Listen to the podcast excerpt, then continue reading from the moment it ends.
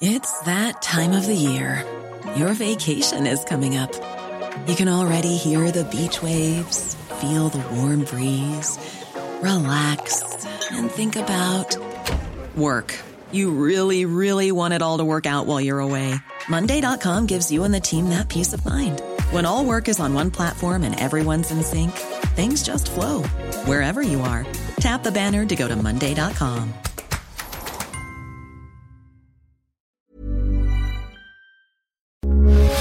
Heraldo Radio, con la H que sí suena y ahora también se escucha. Las noticias. ¿Qué tal? ¿Cómo le va? Buenas tardes. Estás a punto de escuchar Yo soy Javier Alatorre. las noticias con Javier Alatorre. La vamos a pasar muy bien. Comenzamos. Lo así, este ritmo no puedo seguir. Ya no sé qué más hacer para obtener más de ti. Porque no quieres cuando yo quiero. Está más frío que el mes de enero. Pido calor y no des más que hielo. Hace rato tengo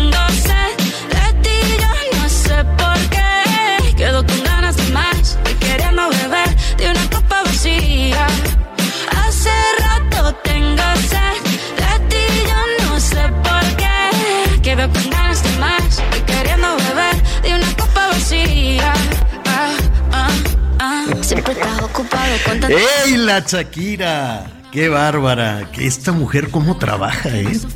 Fíjese, este, ahí anda batallando con el exmarido, luego que cámbiate de casa, que cámbiate a Miami, que graba una de despecho, que ahora tírale a la novia de tu exmarido, y que ahora vete a Argentina a grabar, y luego, ah, pues eh, consíguete un novio, ¿cuál? Un, un corredor de carreras, pues el Hamilton me gusta, ah, pues ese.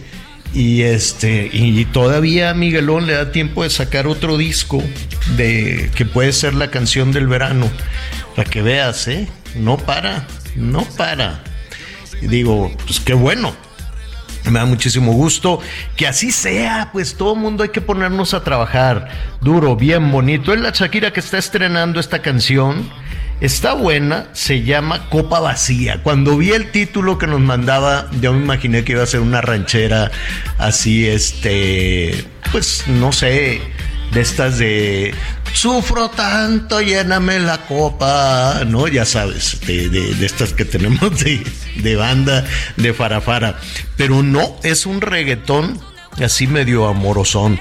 Bueno, pues así lo estamos saludando. Qué gusto que esté con nosotros esta tarde, con agüita en algunos lados, bendito sea Dios, con lluviecita en algunos lados, saludos a, a Tepic, saludos allá en Nayarit que nos están sintonizando a través del 103.3 de la FM en el Heraldo Radio, les va a llover, va a llover finalmente después de los calorones. ¿Cómo estás Miguel Aquino?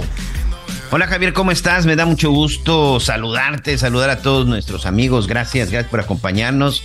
Viernes de quincena, el último Sí. día del mes, entonces así que por favor a extremar, extremar precauciones. Y pues muy contento. Hoy estamos acá saludándolos desde la zona de Tulum en Quintana Roo y por supuesto ya listos con toda la información y con un calorcito bastante, bastante agradable, señor. Oiga, yo le recomiendo, mire, estamos a seis meses ya del- de, la fiesta de fin de año. Dentro de seis meses vamos a estar así, feliz año nuevo y cosas de esas. Y las posadas y las navidades y todo esto, pues vamos haciendo ya desde ahorita un guardadito, ¿no? Una- en la medida de lo posible. Yo sé que no alcanza. No hay dinero que alcance, yo nomás no les creo nada, que no ya bajó la inflación y que el punto de inflexión, ta, ta, ta. Yo no sé en dónde está, en dónde están las baratas. No sé, no sé de qué manera, y mucho menos en las localidades que al ratito vamos a hablar, donde el crimen organizado es el que maneja los precios. Es el crimen organizado el que dice esto va a costar tanto, esto va a costar esto, tú vas a vender aquello, tú vas a vender el otro. ¿O no, Miguelón? Sí, lamentablemente así es, Javier. Y esto no sucede solo en un municipio, no solo sucede en una ciudad.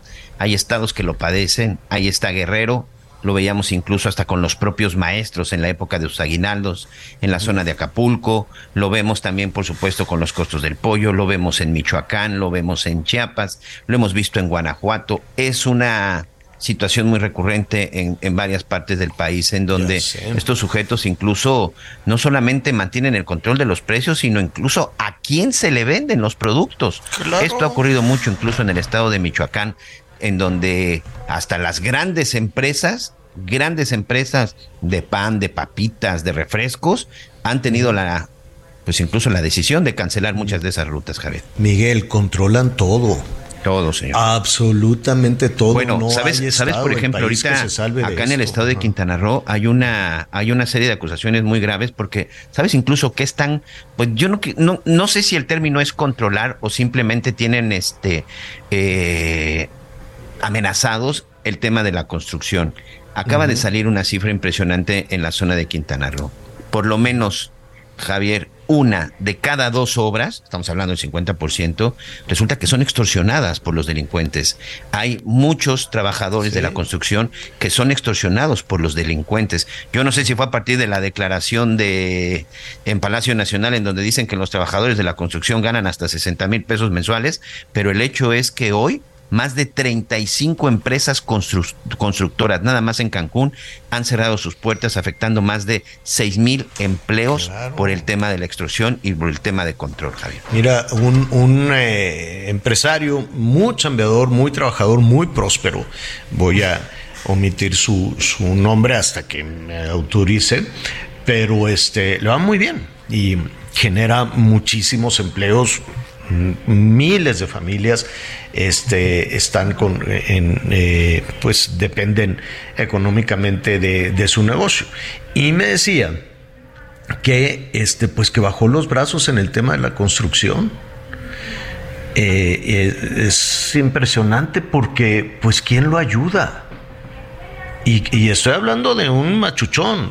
Ahora imagínate de una trabajadora, un trabajador de la construcción, un, plomero, un albañil, un cuarto de cuchara, pues van y les quitan el dinero, Miguelón. A ver, a las sexoservidoras ya las tienen controladas. Ahí lo que pasó en Guanajuato. Guanajuato. Las tenían ahí arrodilladas y les dijeron, a ver, se acabó. Ustedes van a darnos el dinero a nosotros y nosotros les vamos a decir a qué clientela van a ir a, a atender. Entonces, y a ver, este, nuestros amigos que nos escuchan este, en todas las zonas de calor, eh, y nos lo han comentado también algunos periodistas de, de Sinaloa, de Jalisco, de Nayarit, el consumo de cerveza se disparó 80%. Es una buena noticia para el comercio, para las tiendas de abarrotes porque van y la gente se compra un Six y de paso se consume pues alguna botanita, algo más, ¿no? Van por el carbón, para la carne asada y el... La cerveza como quiera que se dispare el consumo 80%, pues es una muy buena noticia para la industria y también para los, eh, desde los supermercados hasta las tienditas, ¿no? Pero me, me comentaban algunos este, periodistas de la región que ese negocio de la distribución de la cerveza también está controlado, no se mandan solos. Entonces dicen, ah, en esta ciudad esta cerveza, en esta esta otra. ¿No te ha pasado, no les ha pasado ahorita, saludamos a Anita, que tú puedas ir a un negocio y dices, oye, me das una carta blanca, una tecate, una pacífico? No, nada más tenemos esta, aquí solo se distribuye esta y esta. No, no, no, pues dices, bueno, no, no, no, no lo habías pensado, dices, bueno, pues el, el decidió limitar su oferta. Pero ya que lo desdoblas un poquito, ya que lo piensas un poquito más, pues, pues es el, control y les dicen, tú nada más vas a vender esta, vas a vender este pollo. Y eso eh, en, en, Michoacán precisamente y al ratito, al ratito vamos a, a retomar todo lo que ahí está sucediendo, todo lo que pasó también este, con esta ejecución este, tremenda de quien en su momento pues fuera también líder de las autodefensas, es un asunto que vamos a estar platicando un ratito más, pues se quejaban precisamente de eso. Hipólito Mora, ahí es más, a ti te lo dijo Miguelón, este Hipólito Mora decía, es que no se puede más en esta localidad. Nos quitan la producción, la producción de limón, controlan absolutamente todo y decían, tienen una especie de central de abasto, una bodega grandota, ahí todo se, se concentra y de ahí los pequeños comerciantes van y dicen, oye, pues me das un, este, leche, huevo, pan, cerveza, vino, refresco, todo esto, con los precios que ellos ponen. Entonces, es, es, eh, vivir distintos países, ¿no? El país que, que, nos pueda decir los gobernantes, el país que nos pueda decir la clase política, porque además, a ver, ¿quieres el negocio de las medicinas? Pues también lo tienen en los tianguis, se roban todos los medicamentos y, ahí están. Entonces es como estas realidades paralelas y, que la parte del gobierno pues suponga que no existe y mucho menos cuando estamos en procesos electorales. Vamos a estar platicando ese tema. Díganos sus sus comentarios. Aquí estamos para atenderle en el 55 14 90 40 12. 55 14 90 40 12. Anita Lomelí, ¿cómo estás? Muy bien, Javier Miguel, gracias. Pues aquí escuchándonos, ¿no? Ya se nos fue la mitad del año. Sí. la verdad, Javier, lo que dices, este, el tema de la construcción, el tema de sostener un negocito. Fíjate que, pues en estos programas que de repente hago, entre que el tren Maya y entre que la refinería y en estos recorridos que me aviento, pues de pronto te paras en, muchos lados. Sí, y, una señora me decía, es, yo, yo decía, oiga, pues está muy cara el agua, ¿no? Un agua de Jamaica, este, de estas grandotas, heladas. Y me dice, pues es que no estamos solos, güerita, ¿no? Y yo quería, yo decía, bueno, pues sí estamos solos, porque nada más éramos el equipo con el que estaba trabajando y una servidora. Este, y pues, pues yo trataba de decir, pues habrá más espacio por allá, ¿por qué dice que no? estamos solos. No, porque pues tiene que dar una cuota, ¿no? Además de lo que necesita ingresar, pues para pagarle a una o dos personas que, que le asisten en la, en, la, en como meseros, meseras, o ayudar a preparar algunos alimentos, ¿no? Entonces, este, se ha vuelto una práctica tan desgraciadamente común, ¿no? Este, que ya ves cómo, o sabes cómo hacer el paliativo, porque no puedes cerrar tu negocio. Quien, quien logra este, medianamente salir un poquito airoso, ¿no? Y te hablo de una señora, de unas familias que viven a ras de la carretera. Claro. Este, ¿Que, cuánto pueden sacar de su venta de agua? Por el amor de Dios, yo de, o sea, que no están solos, no están solos, no están solos. Mira. Este, y ya después el señor que estaba manejando me dice, no, o sea, es que no están solos porque pues los pasan a ver cada semana pues para recibir su cuota, porque si no, no pueden tener aquí su negocio. Y así pasa desafortunadamente en todo el país. Fíjate que ahorita que escuchándolos a ti, Anita, a ti, Miguel, y a nuestros amigos del público ya nos están llamando y me da muchísimo gusto. Eh, yo tendría unas sugerencias, humilde sugerencia como ciudadano ahora que estamos en toda la cuestión de los procesos electorales y que vamos a definir presidentes municipales, un friego de presidentes como 1600. Miguel se sabe el número correcto, 1500 y cacho. Este eh, más, ya sabes, regidores, los congresos locales, la Cámara de Diputados, la Cámara de Senadores, ocho gobernadores o gobernadoras. Congresos de los estados también, Javier. ¿eh? Los congresos de los estados, ¿no? Y la Ciudad de México, el gobierno de la Ciudad de México, las alcaldías, que se va a poner bonito eso, vamos a ver hacia dónde se mueve también la, la Ciudad de México y además pues la presidencia de la República. Evidentemente jala mucho el reflector de la presidencia de la República. Este, eh, nuestro amigo Marco Baños lo convocaron ahí también para definir las reglas del juego en la oposición, ¿no? Para definir un poquito cómo van a, a tener al candidato del PAN, del PRI, del PRD. Y también hay un comité ahí que va a definir este pues no necesariamente las reglas, pero la, digamos que la ruta de gobierno, no, es que le ponen unos nombres tan raros. Todo se hace unas, ¿por qué no serán claros? Cuando alguien no es claro es porque, no, cuando alguien no te dice las cosas con claridad es porque sospechale, ¿no? Cuando quieres ir a comprar algo y te están ahí envolviendo, pues no, no, yo acabo por no creerle a nadie. Pero ya que estamos en esta rebatinga, a ver, ¿qué les parece? Anita, Miguel, amigos, como sugerencia, quien quiera que vaya a tener responsabilidad de gobernar, desde la presidencia de la República hasta la presidencia municipal o los gobiernos de los estados, debería, eh, por un lado, creo, estaría padrísimo que le aplicaran un psicométrico para ver cómo andan de la azotea, ¿no? Para ver cómo andan de la cabeza y porque pues toman decisiones solitos y luego pues ya, no, no, no, no le preguntan a nadie y el poder es el poder. ¿Cuántos presidentes municipales vemos? Ah, para algo soy aquí la autoridad y vámonos. Es el poder absoluto. Entonces, un primero, primero, primer requisito, además de que si las firmas y que si no sé qué y que si recórrete todo el país, cómo andas de la cabeza, cómo andas de tus, de tus dineros, ¿no? Hay que ver realmente de qué has vivido todo este tiempo, cómo has hecho tu ronchita, cómo te pagas tú solo tus campañas, de dónde, ¿no? Claridad en los dineros. Y algo eh, interesante sería que todo lo que ofrecen, que todo lo que proponen, ya ves que se puso de moda incluso con Peña Nieto y demás, lo pongo por escrito, que decía, te lo firmo y te lo cumplo. ¿Cuál? ¿No? Y tantos compromisos cumplidos, ¿cuál?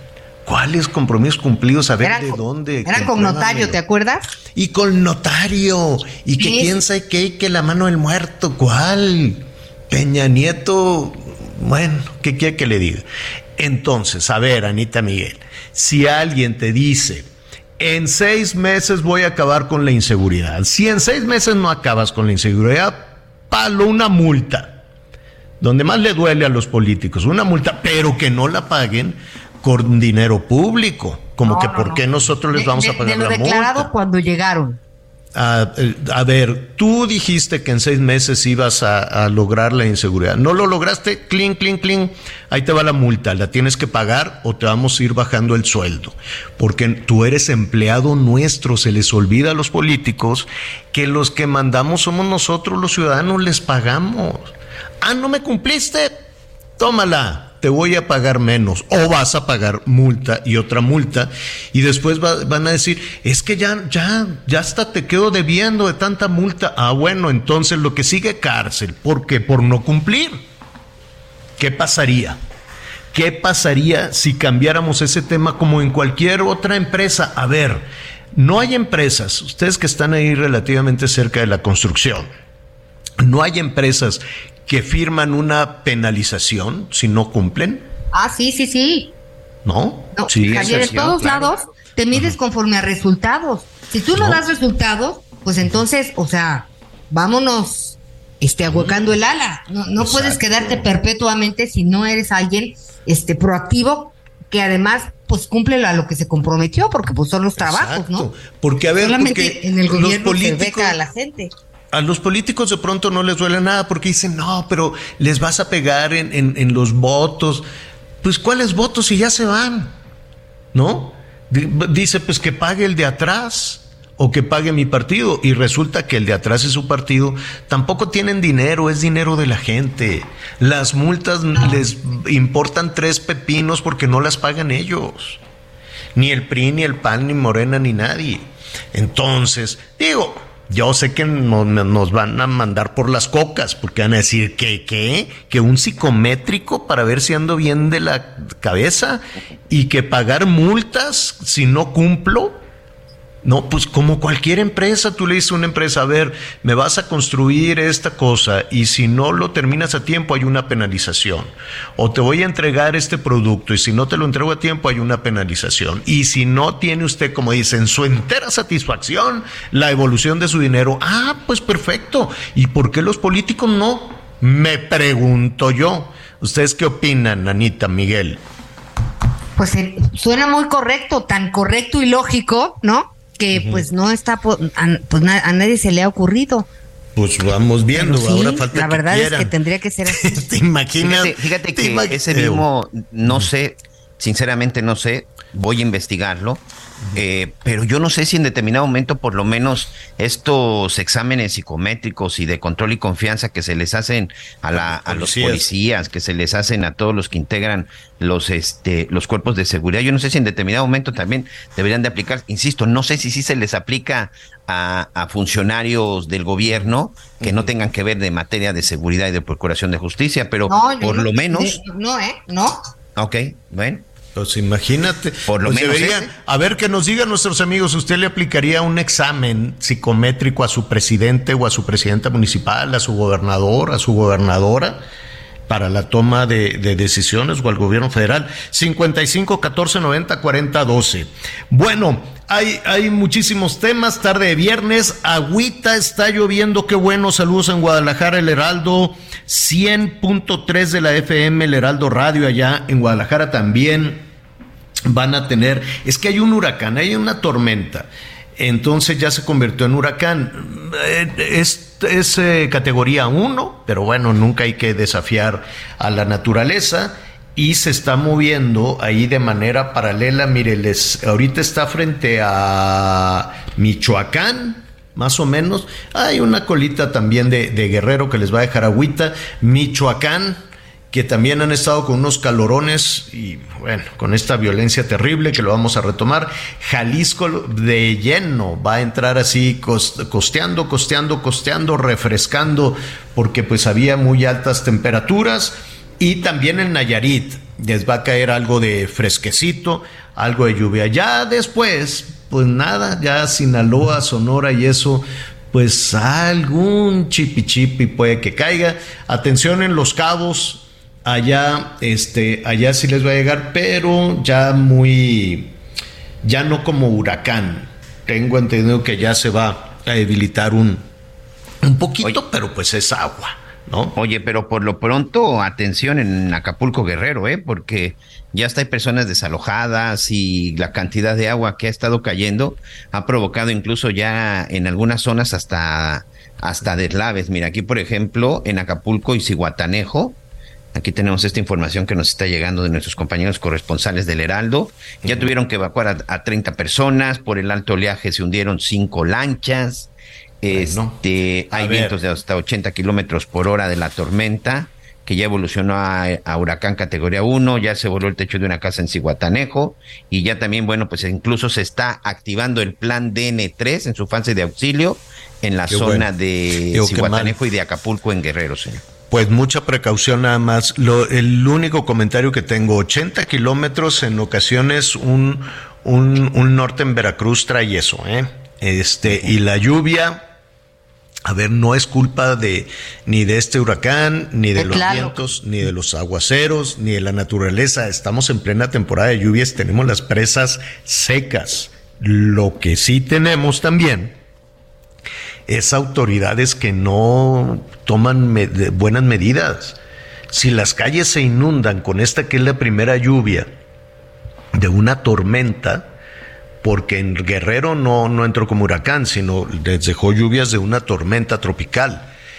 Entonces, si no tienes la infraestructura adecuada, si te la pasas en la grilla, si te la pasas, no, que es que tengo que ir a tomarme la foto con el candidato, y si tienes los cerros de basura y si no tienes los servicios adecuados, yo estoy de acuerdo en que, que, llegan unos monstruos en, ocasiones de fenómenos naturales, que categoría 3, categoría 4, que es una cosa impresionante, hay que cuidarse y que llueve y llueve y llueve durante varios días pero que esta, que es de las primeras lluvias y que no es necesariamente la más fuerte, esté provocando estos desalojos, estas inundaciones, que los pescadores salgan es porque alguien o no les avisó o no tienen el sentido común. Es una tormenta. ¿Cómo que tengo que salir? No me importa como quiera. Bueno, entonces, ¿qué pasa con los sistemas de protección civil y de prevención? A ver, es como el asunto del calor, que ahí andan escondiendo los fallecimientos. No, no, no, no hay que decir, no hay que decir.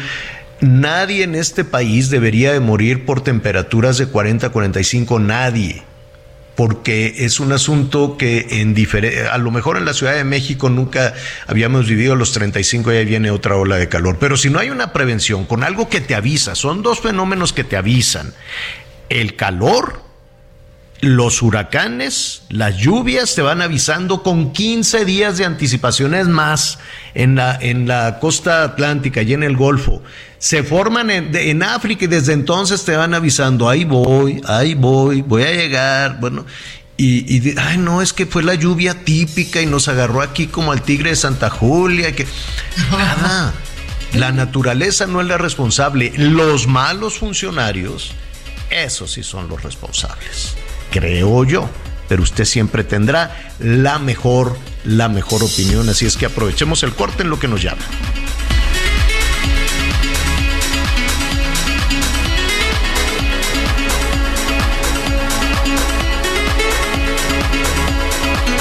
Conéctate con Javier a través de Twitter, arroba javier-alatón. Sigue con nosotros. Volvemos con más noticias. Antes que los demás. Heraldo Radio, con la H que sí suena y ahora también se escucha. Heraldo Radio, con la H que sí suena y ahora también se escucha. Todavía hay más información. Continuamos. Las noticias en resumen. El líder del Partido Verde Ecologista de México en Copala Guerrero, Jesús González Ríos, fue hallado muerto en el municipio de Florencio Villarreal. Un juez de control impuso a Marco Antonio M. Este, pues prisión preventiva oficiosa por su presunta relación en el robo de una joyería de Plaza Antara. Es acusado por los delitos contra la salud, portación de armas y cohecho. Este jueves fue asesinado a balazos el director de la Policía Municipal de Linares, Nuevo León, Gabriel Solando. En el ataque resultaron heridos su esposa y su hijo de cinco meses de edad. Hasta el momento no hay detenidos.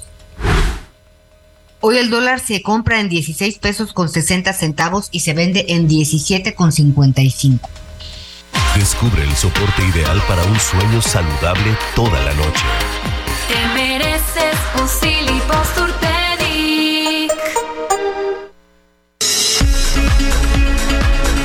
Muy bien, muchas gracias. Continuamos con más información. Gracias, Anita Lomelí. Y bueno, es 30 se acabó el primer semestre del año y usted de pronto se pregunta, ¿qué voy a hacer con parte de mi quincena? ¿Qué voy a hacer con mis ahorros? Y si todavía le queda algo para poder usted planear su futuro, bueno, pues está pensando que el día de mañana, cuando usted entre a la vejez, ¿cómo le va a hacer? Si va a tener que depender de algún familiar o se va a tener que sacar la lotería, déjeme decirle que esas probabilidades son muy bajas. Así que por favor, ¿Por qué no somos nosotros mismos los responsables de asegurarnos una buena calidad de vida cuando ya nos llegue el momento de retirarnos? Vamos a retirarnos tranquilos y sobre todo a disfrutar del trabajo que ya hemos realizado. Hay que ahorrar en nuestra fore, no lo que nos sobre, sino vamos a destinarle un pequeño porcentaje. Hay que destinarle una cantidad fija para que esto, bueno, pues no sea un problema y así tener un buen ahorro. No esperemos a ser viejos para ocuparnos de nuestro retiro. Hay que hacerlo desde ya desde ahorita y va a ver que no se va a arrepentir y que por supuesto le va a cambiar la vida. Ahora que ya sabe que usted mismo tiene esa capacidad de mantenerse en el futuro, cuando empieza a ocuparse de su retiro, quiere más información, por favor entre a la página de la CONSAR www.gov.mx diagonal CONSAR o llame a Sartel al 5513 28 5000, que su ahorro de hoy asegure su retiro y para ello, no lo olvide, cuenta con su cuenta Afore. Muy bien, gracias. Muchas gracias, Miguelón. Muchas gracias también a todos nuestros, eh, nuestros amigos eh, en el país. En un momentito, todos sus, este, todos sus comentarios. Qué semana horrible la que hemos vivido en nuestro país. Contrasta, pues sí, ¿no? Con este, con este país en el que viven pues la clase política toda, ¿eh? No, no. Eh, aquí el, eh, el tema es que de pronto, pues. Eh, se, esto se puede interpretar como una cuestión partidista y que si no, no, no, aquí ni PRI, ni PAN, ni PRD, ni Morena, ni Movimiento Ciudadano, aquí somos puros ciudadanos. y sí tenemos pues el derecho a a llamar la atención sobre aquello que nos quita la tranquilidad, sobre aquello que nos quita la paz. Y pues sí llama muchísimo la atención que es un tema que se percibe de una manera absolutamente distinta desde una posición de gobierno o, o desde una posición política que desde una posición ciudadana.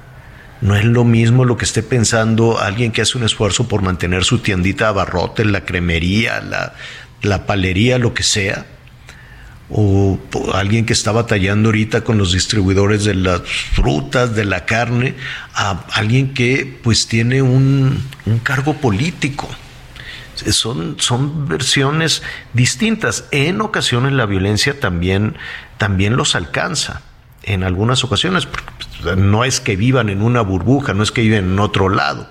Algunos sí, algunos sí viven en absolutamente en una burbuja. Yo no me imagino, por ejemplo, ustedes saben más, Anita Miguel, porque han estado siguiendo el recorrido de las cacharolas, pero yo no me imagino que van así como cualquier ciudadano en un carro cualquiera y yo quiero suponer que traen un equipo de seguridad por eh, obvias razones. Imagínate que algo le sucediera a alguno de los candidatos o candidatas, no solo de Morena, sino también del PRI y del PAN, ¿no? Yo, yo quiero suponer que tienen un equipo de seguridad bárbaro y que andan en camionetones blindados y que se mueven con mucha, con mucha seguridad.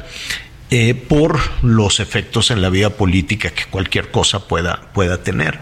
Pero esa burbuja alrededor de la clase política nacional los hace en muchas ocasiones perder contacto con la realidad y tener una percepción diferente. No es que lo nieguen, no es que minimicen, no es que yo quiero suponer que expresiones estas como los abrazos.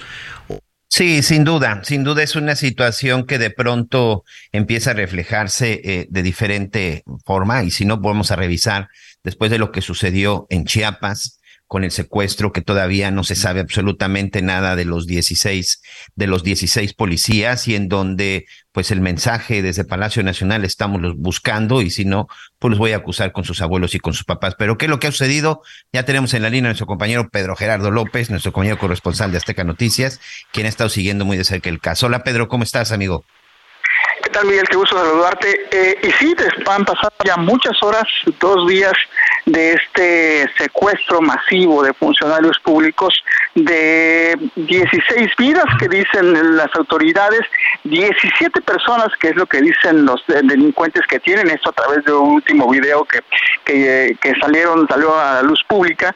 Y bueno, hoy los familiares, eh, pues consternados, con mucha tristeza, vestidos de blanco, decidieron salir a marchar a las calles de Tuxtla Gutiérrez, salieron de este plantón que tienen ahora ya instalado frente a las oficinas de la Secretaría de Protección Ciudadana en Tuxtla Gutiérrez a Palacio de Gobierno. Y es que hasta hoy, hasta este momento, no hay una versión oficial, salvo lo que dice la secretaria, que están en un operativo, más de mil elementos, tratando de localizar y rescatar a estos funcionarios. Ayer por la noche, finalmente estos bloqueos que mantuvieron durante varias horas los eh, familiares en las entradas y salidas de Tuxtla Gutiérrez, pues lo retiraron, muchas de ellos eh, eh, las esposas de los de los de los trabajadores, pues muchos, muchas de ellas llorando porque pues se ven impotentes ante lo que está sucediendo en el estado de Chiapas, en no saber nada de sus familias y el ultimátum que terminó hace más de 24 horas el plazo que daban los delincuentes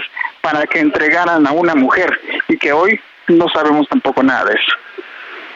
Este plazo que, como tú bien dices, se venció el día de ayer y a partir de ese plazo y del último video ya no se sabe nada, ya no se ha dado ninguna manifestación por parte de, de estos sujetos ni, ni, tampoco de los elementos secuestrados, Pedro. No hay ningún video más, ya no han dicho absolutamente nada. La autoridad únicamente ha salido, eh, algunos funcionarios al plantón les dicen que siguen trabajando, que están haciendo todo lo posible, que están en este operativo, pero no hablan nada de las pistas, no hablan nada de algo concreto que les dé pues no sé si tranquilidad o paz un poco a las familias, pero eh, el, este vacío que existe en este momento, el silencio que existe, pues da más consternación a esas personas que han salido eh, pues a marchar de blanco y déjame decirte que al pasar de las calles en los negocios reciben pues eh, el reconocimiento de la población a estas familias y por supuesto se solidarizan con ellos por esto que están viviendo. Sí, una situación, por supuesto, de incertidumbre, y ayer lo platicábamos, el problema de pronto del silencio, ¿no? El problema de esta opacidad, de quedarte callado, y no digo de salir a dar conferencias de prensa todos los días, pero por lo menos decirles a los familiares algo, porque esa incertidumbre a veces es la que te causa mayor dolor, amigo. Así es, incluso, por ejemplo, ayer, eh, cerca de las seis y media de la tarde, que llegó otro grupo de la de la policía estatal hasta donde estaban en el plantón de la entrada de Tuxtla Gutiérrez y decían que bueno, si no se quitaban los iban a desalojar eh, y muchas de las mujeres se soltaron el llanto porque imagínate ellos lógicamente pues no sé si es bueno o malo pero están en una legítima este, exigencia de que aparezcan con vida sus familiares. Y todavía reciben ese tipo de circunstancias dicen bueno si no te quitas te quitamos porque estás violando la ley Imagínate cómo se les puede decir entonces cuando no saben nada de, sus familias, de sus esposos, de sus, eh, de sus tíos, de sus abuelos, de toda la gente que está perdida. Sí, no, pues pareciera muy poca sensibilidad y sobre todo, pues apatía, ¿no? Una apatía que no existe para con los, para con las víctimas y, pues bueno, amigo, ¿qué podemos decir, Pedro, después del mensaje que escuchamos en Palacio, en Palacio Nacional, que pues ahí seguirá y ahí se quedará, ahí se quedará, ¿no? De si no los entregan, se los voy, los voy a acusar con sus papás y sus abuelos, más en un tono de burla que en un tema real o de preocupación de lo que está sucediendo. Comentábamos que incluso hoy en toda esta gira que existe por parte de los precandidatos y de todos los partidos, ¿eh? Absolutamente de todos los partidos. Yo no he revisado, no sé si no me dio tiempo, no lo hice de manera correcta. Yo no he visto que alguno de ellos haya expresado ya algo relacionado con el tema con el tema de lo que ocurrió en Chiapas o con lo que ocurrió en Guanajuato o con lo que ocurrió en Michoacán, porque de pronto dicen, como decía hoy el presidente eh, eh, Andrés Manuel López Obrador por la mañana, el caso de Hipólito Mora, por supuesto que es un caso, pues, este, preocupante, pero es más mediático por el personaje, no, no creo que sea mediático, o sea, porque eh, al mismo tiempo estaba ocurriendo lo de, está vigente lo de Chiapas, un elemento de la Guardia Nacional fallece por un ataque con un carro bomba en la zona de Celaya, lo que hemos visto en Chihuahua y lo que está sucediendo en varias partes de la República. Pues vamos a estar muy pendientes con el tema. Si hay alguna información, este Pedro Gerardo, pues te estaremos por ahí molestando. Muchas gracias, amigo. Gracias, Miguel. Les mando un fuerte abrazo. Así es, bueno, pues es parte de lo que está sucediendo y precisamente eh, el día de ayer pues ya le comentábamos este ataque que se da en contra de Hipólito Mora y más que mediático, eh, amigos, eh, no. Yo, no quisiera manejarlo solamente de esa manera, Anita, sino que al final, ayer hubo 69 personas asesinadas. De esas, vamos a decir que son este, por lo menos cuatro en la zona de la Ruana, el señor Hipólito Mora y sus tres escoltas. Y por supuesto, hubo otras personas que fueron asesinadas. El tema con Hipólito Mora, más que mediático, es el nombre de este personaje surge porque hace 10 años fundó, formó, organizó, encabezó de manera ilegal, tenemos que decirlo, un grupo de autodefensas para defenderse de los criminales. Esa es la realidad de, de quién era Hipólito Mora. ¿Sabes qué, Miguel? Este, hace rato hablábamos de que pues se acostumbra uno desgraciadamente a las cosas. Este, en este país hablamos de más de 100 mil desaparecidos, no desaparecieron en este sexenio, no. Llevamos una acumulación de entre 8 y 10 años pero con una persona que desapareciera, que no supiéramos dónde está, ni el rastro, ni las autoridades, que nadie supiera dónde está, es suficiente para realmente pues, mover este, pues el aparato que, que sea necesario por parte de las autoridades. No podemos decir que, que ahora por redes sociales, pues como tenemos mucho mayor flujo de información, este, pues entonces ahora sabemos mucho más de las muertes, pero que siempre han sido. Sí, esto no es así. O sea, esto no es así. Una muerte es una tragedia. O sea, y, venimos, y venimos, Miguel, de empezar la semana con el tema de, de Chilpancingo y estas, estos asuntos de, de las personas, pues, que, que fueron, pues, desapareció una familia y luego apareció de qué forma. Sí, de sí, sí. Entonces, digo, ¿sabes qué? Cada vez menos carreteras, cada vez quieres transitar menos, cada vez quieres este, hacer menos. Digo, ¿de qué estamos hablando? Sí, es una situación muy complicada. Fíjate, Anita, déjame platicarte y a todos nuestros amigos. Hace unos meses, como parte de los trabajos de investigación que, como bien saben ustedes, además eh, yo realizo para televisoras en México y en los Estados Unidos, junto con mi equipo de investigación, precisamente, ingresamos a la zona de La Ruana hace unos meses. Un equipo encabezado por un compañero, eh, Jorge Manso, conocedor perfecto de la zona de Michoacán. Y después de un largo proceso, logramos llegar y entrar para platicar con Hipólito Mora en su casa, en la zona de La Ruana. Pero fue algo, sinceramente, que es de esas experiencias que les quedan a los periodistas, el equipo encabezado en por Jorge Manso y además procedimientos que tuvimos que estar haciendo en diferentes partes del, del país y verificando los temas de seguridad. Porque para poder llegar a la zona y entrevistarlo, este Anita Lomelí, se tuvo que pedir permiso a los criminales. Sí, señores, eso se tuvo que hacer para poder ingresar porque finalmente ellos son los que controlan la zona de tierra caliente y sobre todo para garantizar la seguridad del equipo. Ese es el trabajo que realizamos muchos de los reporteros que a lo mejor a, muchos les parecerá una locura, pero es parte de lo que hacemos nosotros los periodistas de investigación. Finalmente él se logró llegar con con eh, Hipólito Mora hace unos meses, fue a principios de, a principios de año. Él se acababa de reunir con el, con el gobernador eh, Ramírez Bedoya y ya le había ofrecido el tema de ir a Morelia, pero él decía, ¿Cómo me voy a ir a Morelia? O sea, significa que la Ruana no es Michoacán. En la Ruana no me pueden garantizar la seguridad y para eso necesitan que me vaya a Morelia. O sea, solamente la gente de Morelia cuenta con seguridad.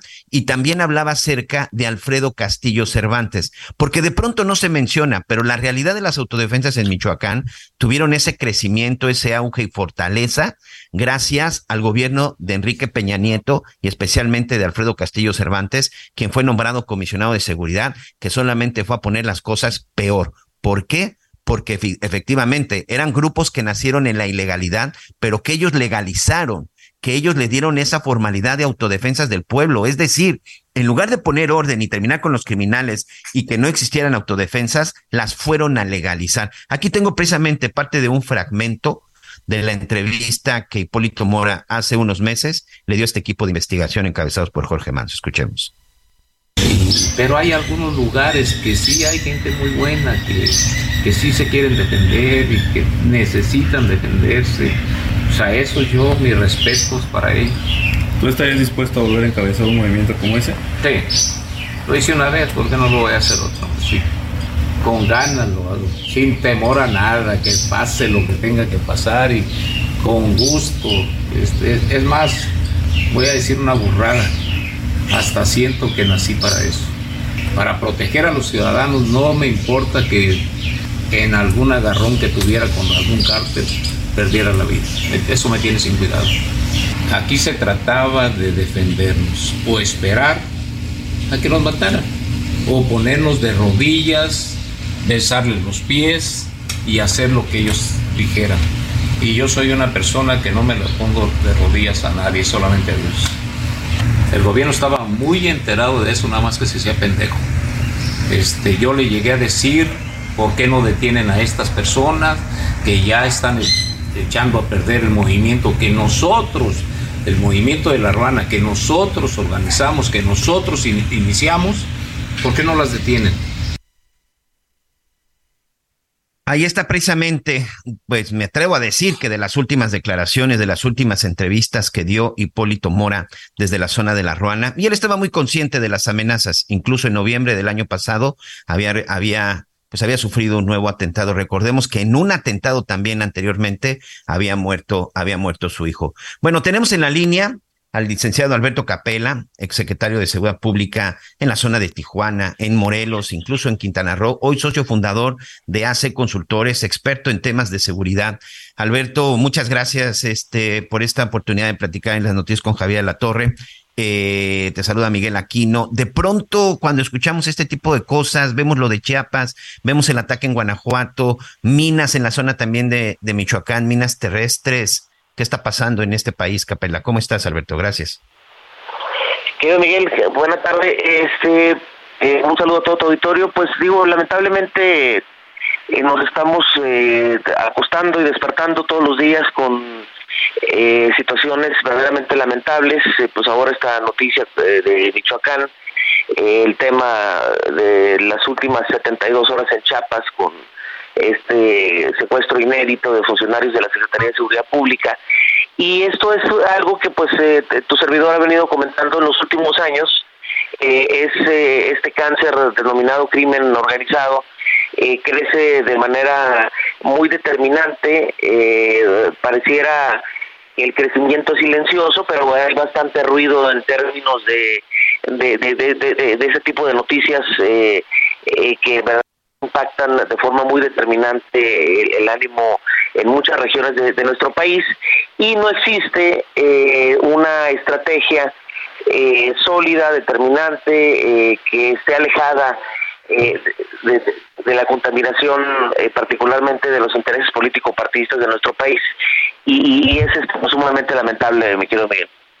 Escuchábamos hace unos días un análisis que tú también hacías respecto a lo que sucede en Chiapas. De pronto, bueno, se dice que no pasa nada, pero es un estado en donde por lo menos en los últimos días hemos visto una disputa. ¿Qué está pasando en Chiapas, Alberto?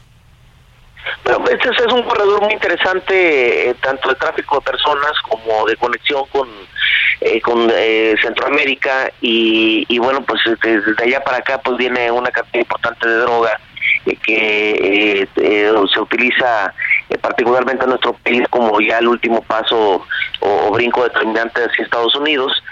y bueno, pues ha sido una zona que si bien es cierto, eh, cuando hace tres décadas empezó de forma determinante el conflicto eh, entre narcotraficantes, eh, pues no era una zona en, aquellos tiempos determinante. En ese momento ya es un corredor sumamente interesante para eh, los grupos más significativos y con mayor poderío en nuestro país. y, bueno, pues ahí están los resultados tan lamentables de estos hechos que de los que estamos dando cuenta hace los últimos tres días de pronto siempre la pregunta que se hace cualquier ciudadano, y seguro te tocó a ti como secretario de Seguridad Pública, es en el tema, ¿qué pasa? ¿Dónde está la autoridad? ¿Por qué? ¿Por qué no se, por qué no se enfrenta o por qué no se tienen los resultados que uno como ciudadano esperaría? Porque en, nuestro país eh, tiene una enorme tragedia eh, que tiene que ver con el secuestro de los intereses político-partidistas del tema de seguridad pública. Eh, el presidente López Obrador eh, comete el mismo error desde mi punto de vista eh, muy respetuoso de los dos anteriores presidentes de autoendosarse el tema de la seguridad y pensar que por decreto y por decisión muy particular las cosas se van a resolver. El, el, tema no es así, este, este, esta complejidad de enfrentar eh, situaciones delictivas eh, y sobre todo eh, estas conductas ilegales en sus diferentes situaciones, ¿no? Porque no nada más es el tema del narcotráfico, el narcomenudeo, tiene que ver con la situación de los robos, este, los cobros de piso, los delitos cibernéticos. Es de, una sofisticación muy importante que requiere la participación de muchas instancias de gobierno eh, de, una eh, estrategia eh, muy técnica, no solamente en la parte eh, legal, sino en los procesos de investigación, requiere generar certidumbre a los operadores del sistema, es decir, a los policías, ministerios públicos, y no hemos tenido la capacidad, Miguel, de construir eso en México, y, el, y, el, y por esa razón, pues evidentemente la, la el éxito de estos grupos delictivos pues pareciera que va en aumento año con año. Eh, hace eh, al inicio de esta administración se crea eh, esta visión de la Guardia Nacional que, que no ha servido. es, una, es una visión que lo comenté yo con mucho respeto en aquel tiempo, pero total absolutamente del Estado mexicano este para combatir estos fenómenos. Sí. Oye, Alberto, soy Javier Alatorre. Una disculpa, andaba por ahí fuera del aire, ya ves cómo es esto del Internet. Y, y, y solo para, bueno, uno para saludarte y para que retomemos esta conversación, el tiempo se nos viene encima, pero en esta última parte que estás este, señalando la Guardia Nacional, hoy hay una celebración allí en el Campo Marte, enorme eh, celebración alrededor de, de, la Guardia Nacional, y, lo dice textual el, eh, el presidente López Obrador, dice, quiero, ah no, perdón, con un no se antepone, no quiero que la Guardia Nacional dependa de la Secretaría de Seguridad Pública, quiero que esté adscrita a la Sedena. Y eh, eh, bueno, y entre otras cosas indica que pues que la va a blindar. Aquí hay, hay dos cuestiones. Una, no, no sé quién toma la decisión, si la decisión se toma desde el Ejecutivo o es una decisión que se tendría que tomar también con, con el Poder Judicial y con el Legislativo. No lo sé, tú eres el experto en esto. Y eh, la, la, segunda parte es, em, parece que es un resultado pues exitoso de, de la Guardia Nacional y finalmente, curioso que no confíes en tu Secretaría de Seguridad Pública. Eh, el, la, la, visión tendría que ser el Poder Legislativo, me quiero Javier, pero la, la visión eh, que se plantea es una eh, visión desde mi punto de vista muy errónea, está totalmente equivocado eh, la, la, perspectiva. Eh, si analizamos los resultados desde la creación de la Guardia Nacional, comparando estos cuatro años y medio contra los últimos cuatro años y medio de, la extinta Policía Federal, eh, el, resultado va a ser realmente impactante en términos de decomisos, en términos de detenciones, en términos de eh, el, combate a diferentes grupos delictivos. Ah. Y lo curioso... Conéctate con Miguel Aquino a través de Twitter, arroba Miguel Aquino. Toda la información antes que los demás. Ya volvemos.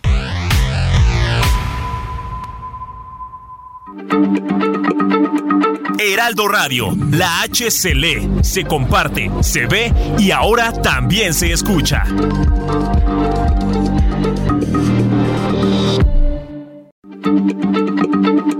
Heraldo Radio, la H se se comparte, se ve y ahora también se escucha. Burroughs Furniture is built for the way you live. From ensuring easy assembly and disassembly to honoring highly requested new colors for their award-winning seating, they always have their customers in mind. Their modular seating is made out of durable materials to last and grow with you. And with Burrow, you always get fast, free shipping. Get up to 60% off during Burrow's Memorial Day sale at burrow.com slash ACAST. That's burrow.com slash ACAST. burrow.com slash ACAST.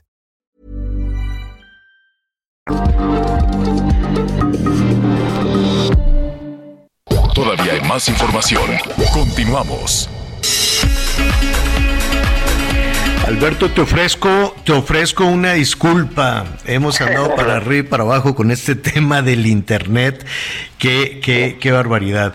Yo, yo únicamente para, para concluir este análisis que nos puede llevar, que nos puede llevar muchísimo tiempo, ¿no? En, y escuchándolos a ti y a Miguel, en realidad lo que queremos los ciudadanos es, es este, pues que nos regresen la tranquilidad, la paz y la posibilidad de, de, salir adelante. Si eso se logra con la Guardia Nacional o se logra con policías municipales o con policías estatales, pues los ciudadanos no, no, no sabemos ni, ni somos escuchados tampoco en las decisiones o en las estrategias que se toman de seguridad pública, ¿no?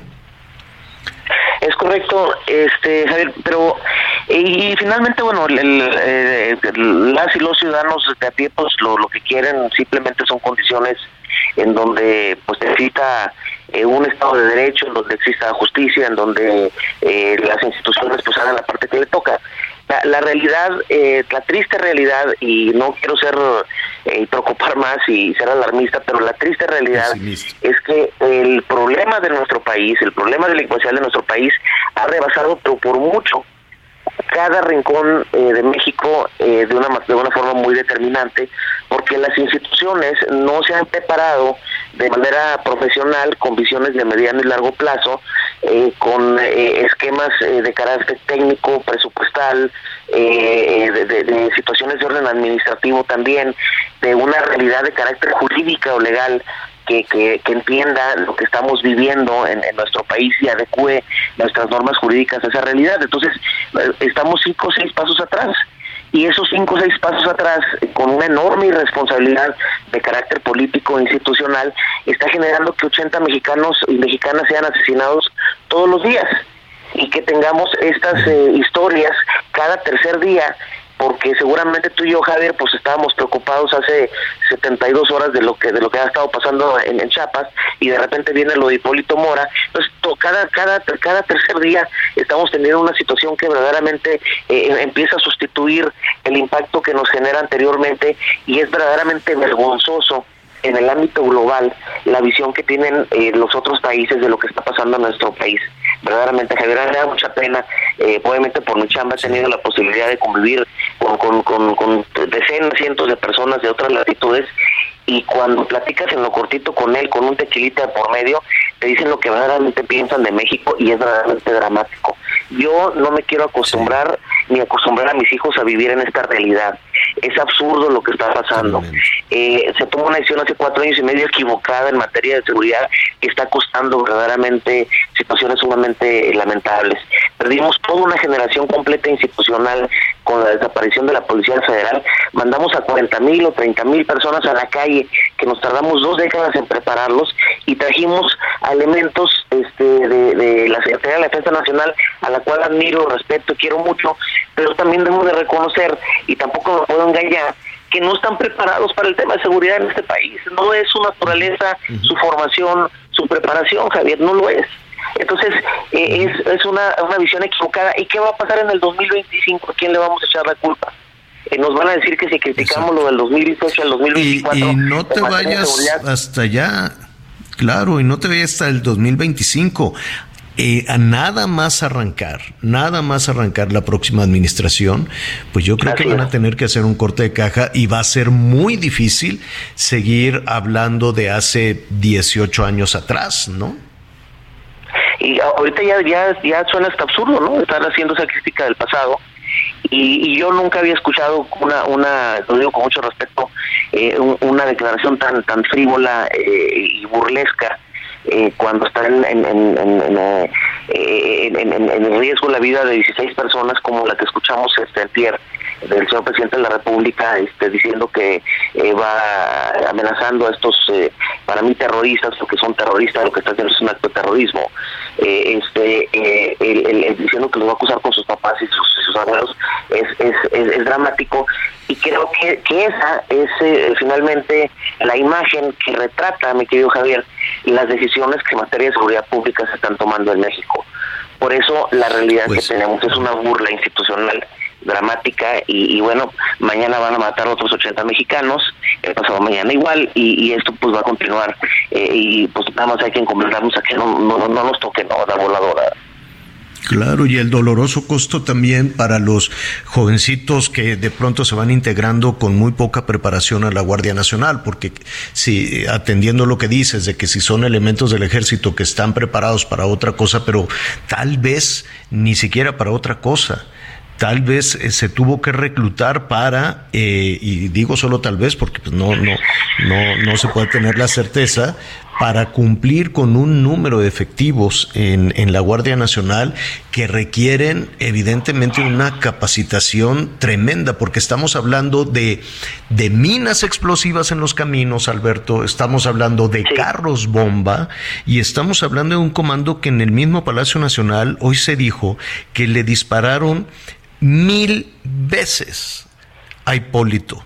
Mil veces que fueron para Hipólito Mora, más, eh, más o menos, no, no, no, no sé en qué localidad, qué paz pueda tener una localidad que esté escuchando y cuánto tiempo se requiere para destrozar un vehículo blindado, para dispararle durante mil veces a dos cuadras de un cuartel de la Guardia Nacional. Sí, es, es verdaderamente eh, dramático el tema, Javier, y esta ausencia y, esta eh, justificación eh, que, comento yo ante en términos de, de, esta visión de la falta de preparación de la Guardia Nacional, se acredita con, con, un detalle nada más que, que habría que hacer el ejercicio, ¿no? ¿Qué resultados tiene en estos cuatro años y medio la Guardia Nacional? compararlo contra los últimos cuatro años y medio de la Policía Federal, la Policía Federal con un tercio de la capacidad cuantitativa, es decir, de la cantidad de elementos contra estos que hablan más de ciento y tantos mil, contra cuarenta mil en aquellos tiempos, este, y cuando vean los resultados, lo, ridículo de los resultados de estos cuatro años y medio, nos daremos cuenta de la decisión tan equivocada que se tomó eh, precisamente al crear esta nueva eh, institución insisto muy respetable con una visión de lo que tú quieras pero no no era eh, para enfrentar evidentemente un problema gravísimo que se recibió en el 2018 y que ahorita se ha venido matizando y que se ha venido tratando de ocultar, ¿no?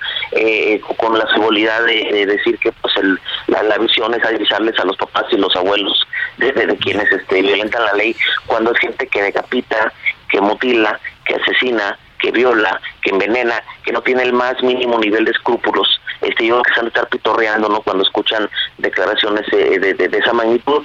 Y bueno pues yo insisto me quiero saber no que, que me resisto a aceptar esta realidad. Hay que seguir empujando esta visión. Yo estoy convencido que eh, acabamos con una generación completa institucional, es decir, para llegar medianamente, fíjate, lo, lo, lo que analizamos en la consultoría, llegar medianamente a lo que había en el 2018 en términos institucionales, nos vamos a tardar entre 17 y 22 años cuando empecemos a hacerlo.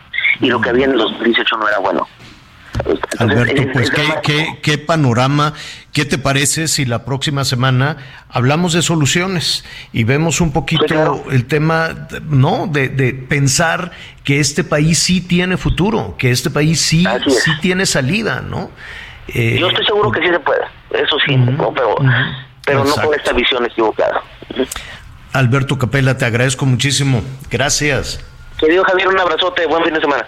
Un abrazo hasta, hasta luego. Es experto precisamente porque además ha tenido esa responsabilidad también en sus manos. Usted, este, ¿cómo ve las cosas? ¿Cómo van las llamados, los comentarios? Anita, Miguel. Bueno, pues muchos eh, y relacionados con el tema. Aquí dice, muy buenos días, señor Javier Alatorre, Anita Miguelón, un gran equipo de información veraz y oportuno. Soy el señor Valdés, fans de su programación. Solo como comentario, pues nuestro presidente está dirigiendo y encabezando a todas las corcholatas. Tiene una opinión en mente francamente, cambia de opinión si alguien no le obedece o se sale del carril. Aguas. Nuestro presidente, pues está que dice aquí, está comunicando y polarizando, eh, pues no hay seguridad. Saludos. Saludos, saludos, saludos. comentario. Buenas tardes, Javier, y todo tu equipo. Eh, si a AMLO le aplicaran los exámenes psicológicos, pues creo que hubiera reprobado todos y no hubiera llegado a la presidencia. ¿Qué pasa? No, qué barbaridad. este dice, bueno, no. soy Mara Castañeda. Y luego aquí dice, felicidades por el programa, es un placer escucharlos. La señora Julieta C. de Benito Juárez, muchas gracias. Eh, hola, buenos días. Así es el interés de este gobierno para su pueblo de México. ¿Quién será para este presidente el pueblo mexicano? Me pregunto. Verónica de Guadalajara. Gracias amigos de Guadalajara. Miguelón. Bueno, pues aquí tenemos, tenemos un mensaje de nuestros amigos de Nuevo León, Radamés Martínez de Guadalupe, Nuevo León. El presidente López Obrador tiene todos los días reuniones con los responsables de la seguridad del país, pero los anteriores gobiernos dejaron un país muy inseguro. Nos dice, señor, eh, ya lo decía Radamés Martínez de la zona de Guadalupe en Nuevo León. En qué horror acá en la Avenida Central, no hay seguridad Hoy mataron a un pasajero por no dar el cel, dice el doctor Jerónimo, y ahí, bueno, nos cuenta algunos detalles. Muchas gracias.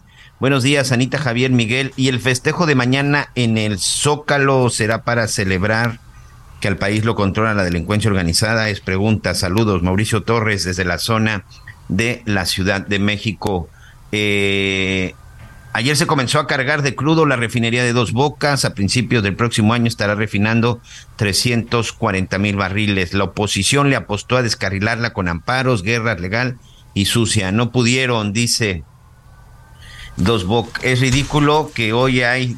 Lo voy a leer textualmente. Lástima que no nos quieren dar su nombre cuando oh. son este, este tipo de mensajes. Ojalá no, no omitan el nombre, pero voy a leerlo. Y dice: es ridículo que hoy los cuasi periodistas cometocracia, de la radio y televisión hoy se desgarren y señalen cuando ellos condenaban a Hipólito Mora de terroristas en tiempos de Felipe Calderón y Enrique Peña Nieto. Pues primero información incorrecta, porque el señor Hipólito Mora apareció solo durante la administración de Enrique Peña Nieto en el 2013.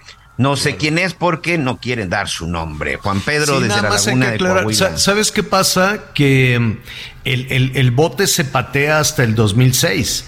Pero, en realidad quien detonó todo este tema de las de las este defensas fue este eh, frívolo, ¿cómo se llama? Este Alfredo Castillo Es el Alfredo ahorita Castillo. Que, ahorita que corrimos un sonido de Hipólito Mora de la entrevista que nos dio hace unos meses, él lo decía que Alfredo Castillo Cervantes fue el que llegó, el que los fortaleció. Fue Peña Nieto, pues.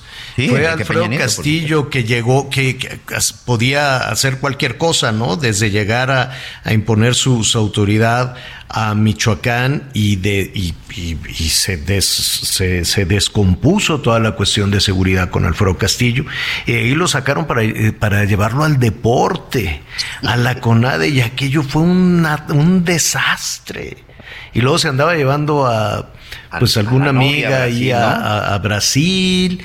No, no, no. Bueno, fue, fue, fue una, una, de las peores decisiones que pudo haber tomado Peña Nieto, pero por alguna razón no se le menciona.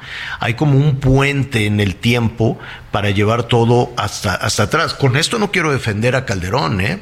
Y ahí tiene también que rendir una serie de cuentas, todavía, muchísimas. Y efectivamente venimos arrastrando todo este tema de inseguridad desde, desde Fox para acá, ¿no? Por lo menos. Y, pero lo cierto es que cada vez está peor. Entonces seguir viendo el pasado, pues es como cualquier persona que se la pasa, no es que yo una vez cuando era chiquito nadie fue a mi fiesta de pastel de... Pues no te puedes quedar en eso. No te puedes quedar en eso porque te pierdes la oportunidad de hacer cosas y, cosas buenísimas, pero seguir hurgando en el pasado, eso no le conviene ni a un gobierno, ni a una persona, ni a una sociedad, ni a un negocio, a nadie. Tienes que ver para adelante, para adelante encontrar soluciones. Claro, el diagnóstico y la historia de lo que sucedió es bueno para no volver a repetirlo, pero no quedarte nada más ahí atorado. Y al ratito hablamos de lo de Dos Bocas. Nuestro amigo Anita estuvo por ahí atestiguando eso. Y esperemos que ya esté jalando todo el sistema de refinerías, no nada más la de Dos Bocas. ¿Qué más, Miguelón? Bueno, pues muchos mensajes respecto a la propuesta que haces tú de los exámenes. Dice Armando Zaragoza, saludos Javier, Anita, Miguelón. Si hay revocación de mandato para el próximo, próxima presidenta, con más razón que revoque nombramientos de secretarios de Estado que no cumplan. Mira, aquí ah, también tengo un mensaje de una muy buena propuesta. María Guadalupe López dice: Hola Javier, por supuesto que sí. Yo trabajo en el SAT y desde que entras te aplican el examen psicométrico, socioeconómico y de confiabilidad.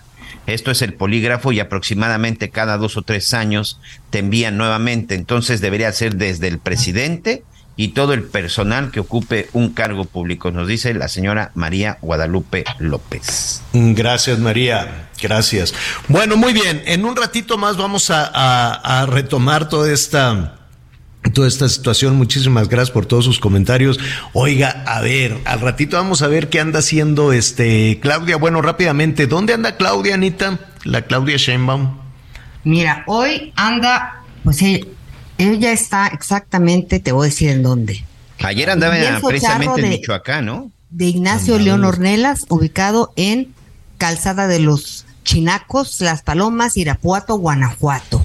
Anda Ahí anda la doctora. No, hombre, anda en, anda, anda en la orillita de la de lo rudo. Ayer andaba en Michoacán cuando fue todo lo de Hipólita, lo de Hipólito y luego se va a Guanajuato, que le ponen un carro bomba a estos. Bueno, ojalá, no, yo no, no sé si va a retomar el tema, el tema de la violencia también en su, en su gira. ¿Y Monreal, Anita?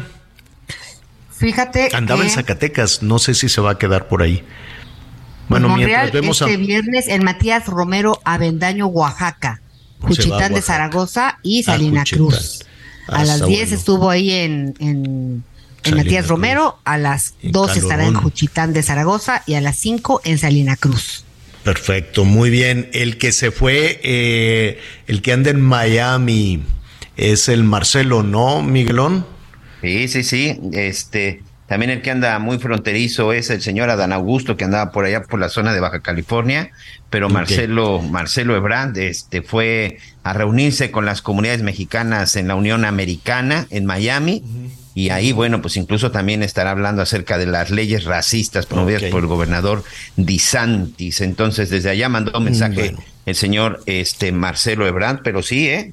Él incluso le está alcanzando hasta para irse a gastar en dólares. Ok, pero paga eso, sacó cuentas, sumas y restas, dijo yo, yo pago.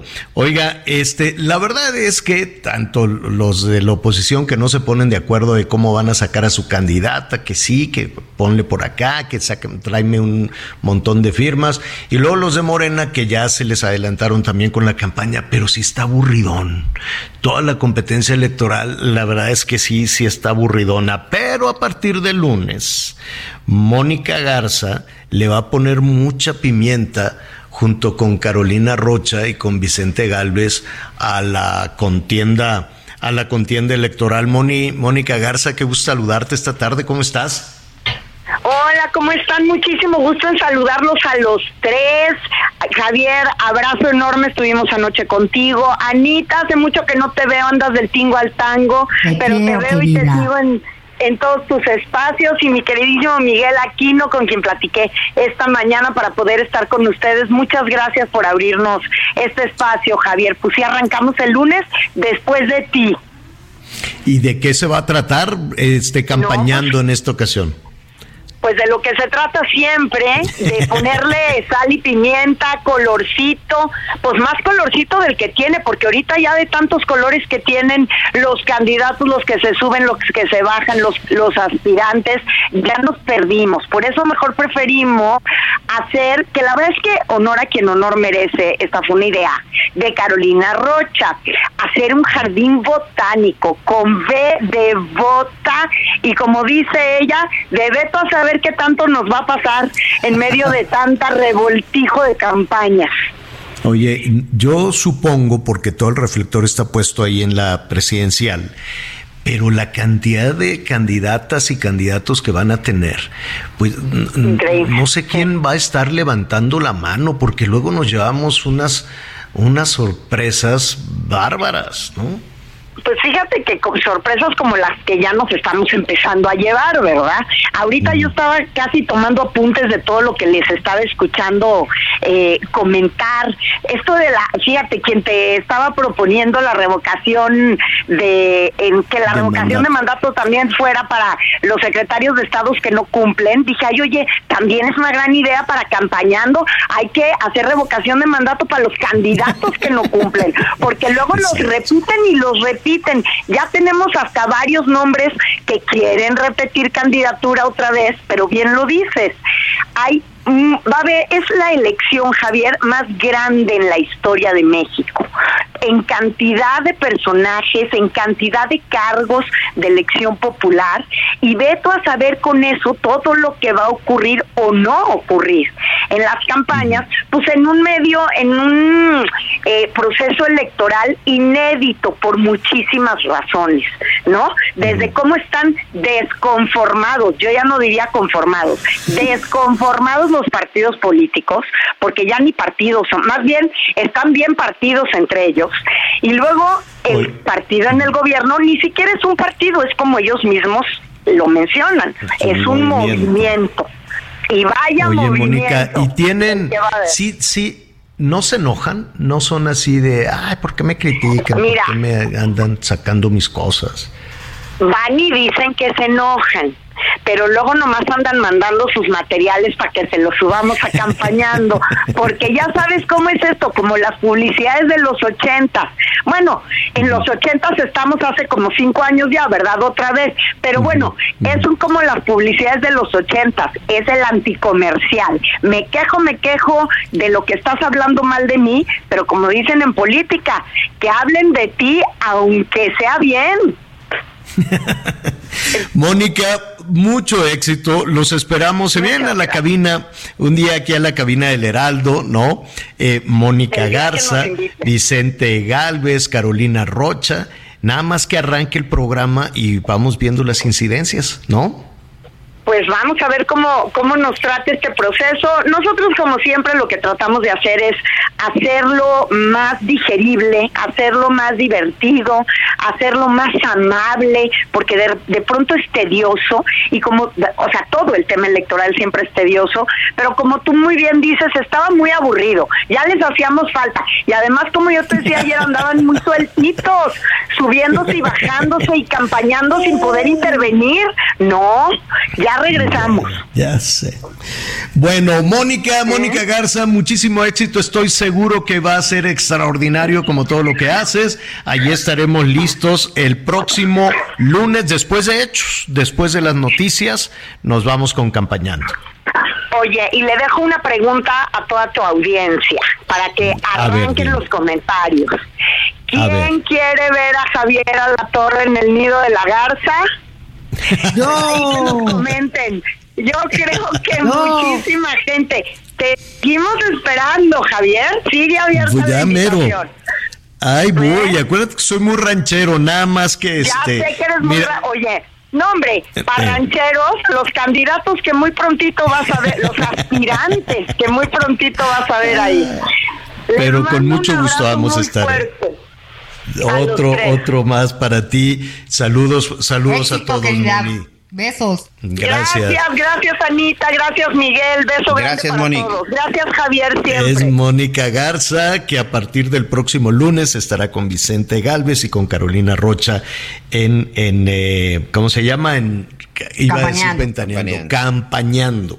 Oiga, así muy rápido. Al ratito, ahorita después de unos anuncios, eh, ¿No les ha pasado, Anita Miguel, que de pronto se quieren poner así como muy, como muy sacale punta, con un comentario muy profundo? Hazte cuenta así casi como candidato, de decir, pues es que yo creo que la vida, ¿no? Y que te hagas bolas. ¿Te acuerdas cómo se hacía bolas Peña Nieto cuando quería improvisar? que luego ya no sabía cómo, cómo regresar. que le decían, nada más lea. ¿Eh? Los libros que leía, ¿te acuerdas? No, bueno, no, no, pues, en algún discurso, cuando quería improvisar, se hacía unas bolas. Bueno, pues al ratito después de la pausa, les voy a poner eh, ahí de, unos colegas que, que, bueno, se hicieron unas bolas, pero salieron airosos, salieron airosos. El que no cae resbala en este negocio. Vamos a hacer una pausa y volvemos.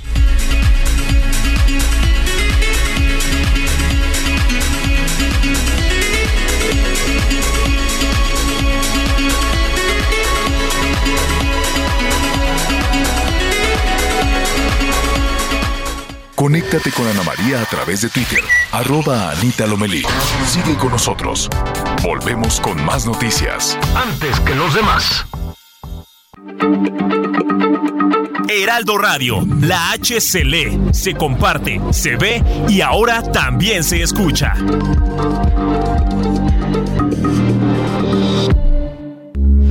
Heraldo Radio, con la H que sí suena y ahora también se escucha. Todavía hay más información. Continuamos. Pues muchas gracias, gracias eh, por acompañarnos en las noticias con Javier Alatorre. Son las 12 del día con 30 minutos tiempo del centro de México. Y pues muchos saludos, muchos mensajes, muchas reacciones eh, a estas eh, personas que amables que nos escriben. Queremos mandarles hasta Monterrey a Guillermo Villarreal, Demetrio Islas desde Ciudad Sagún, al señor Julio desde Monterrey, Pati Correa, muchísimas gracias. ¿Y qué les parece si nos vamos juntos por un recorrido informativo por el país? ¿Qué tal? Buenas tardes. Pues de las 51 estaciones de monitoreo de la calidad del aire, el 78% tienen irregularidades. Incluso cuatro fueron clausuradas por medidas de seguridad. De acuerdo con un reporte de la Secretaría de Medio Ambiente del Gobierno Federal, cuya copia tiene el Heraldo de México, de las 51 estaciones que miden la calidad del aire, solo 11 funcionan correctamente y no se encontraron irregularidades, mientras que 36 sí cuentan con problemas y 4 más fueron canceladas. Dichas estaciones se ubican en 23 entidades de la República y las que fueron canceladas podrían arrojar datos erróneos sobre la calidad del aire y el clima. Y es que estas estaciones contienen diversos equipos destinados a medir las concentraciones de uno o más contaminantes en el aire y ciertos parámetros meteorológicos. Según los documentos, las inspecciones son parte de las actividades que realiza el gobierno mexicano en cooperación internacional relacionada con la mitigación y adaptación al cambio climático. En este sentido, la Secretaría de Medio Ambiente y la Procuraduría Federal de Protección al Ambiente también realizaron 2.589 visitas de inspección y verificación, de las cuales 1.044 fueron de emisiones a la atmósfera y 1.045 en materia de impacto ambiental. En más de la mitad de esas inspecciones se identificaron irregularidades menores y 258 instalaciones registraron problemas mayores por lo que también fueron clausuradas como medida de seguridad. Informó para el Heraldo Radio Misael Zavala. Gerardo Fernández Noroña, Manuel Velasco y Ricardo Monreal son aspirantes que ya se han acercado a la Universidad de Guadalajara con la intención de que se les reciba y puedan tener un diálogo con académicos y la comunidad universitaria. Así lo explicó el rector general Ricardo Villanueva Lomelí, quien dijo que ya se buscó este acercamiento y se les recibirá con el mismo formato que se hizo con Adán Augusto. Y además dijo que las puertas están abiertas para que todos los partidos políticos y todos los aspirantes puedan acercarse, tanto académicos como a la comunidad universitaria. Desde Guadalajara, Mayeli Mariscal, Heraldo Radio. Consiéntete con la maestría y calidad milimétrica de nuestros sistemas de descanso. Te mereces un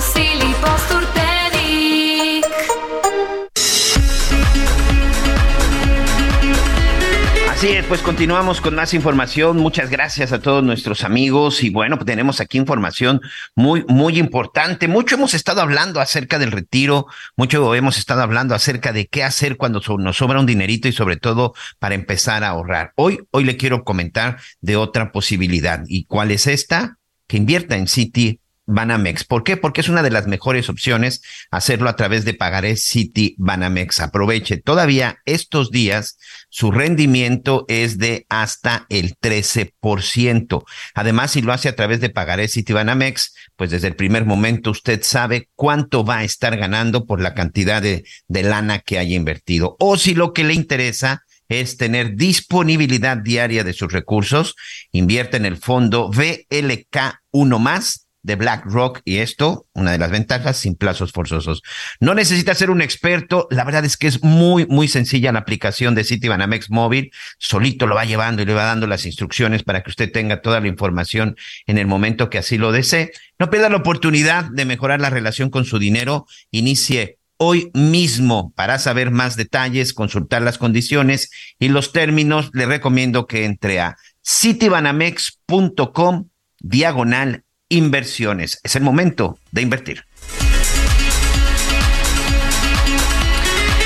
Gracias Miguelón, gracias, gracias Anita. Pues a todos nos ha sucedido de vez en cuando que nos preguntan pues alguna, algo que no, de lo que no tenemos certeza o que no sabemos. Y en lugar de decir, no, pues no sé, compadre, no, no, de pronto te dicen, oye, ¿sabes dónde queda la calle tal? Y por alguna razón decimos, ah, sí, creo que te sigues para acá y luego para allá. Y no, ¿no? Y se hacen unas bolas y luego ya no sabes este, ni, ni por qué. O te preguntan en, en algún lado, ahí en alguna entrevista, oiga, y dígame usted a qué se debe el, no sé, el, crecimiento del plancton y, ahí vas y contestas en lugar de decir que no. Entonces, pues a todos, a todos en algún momento, tal vez a todos nos ha pasado, ¿no, Anita Miguelón? Desde desde las concursantes así de las ferias de las reinas de belleza que luego lo que sacan así ya de la manga rápidamente es la paz mundial, ¿o no? Y ya con eso. Pues sí, la verdad es que el, el, no sé es muy útil cuando uno no sabe.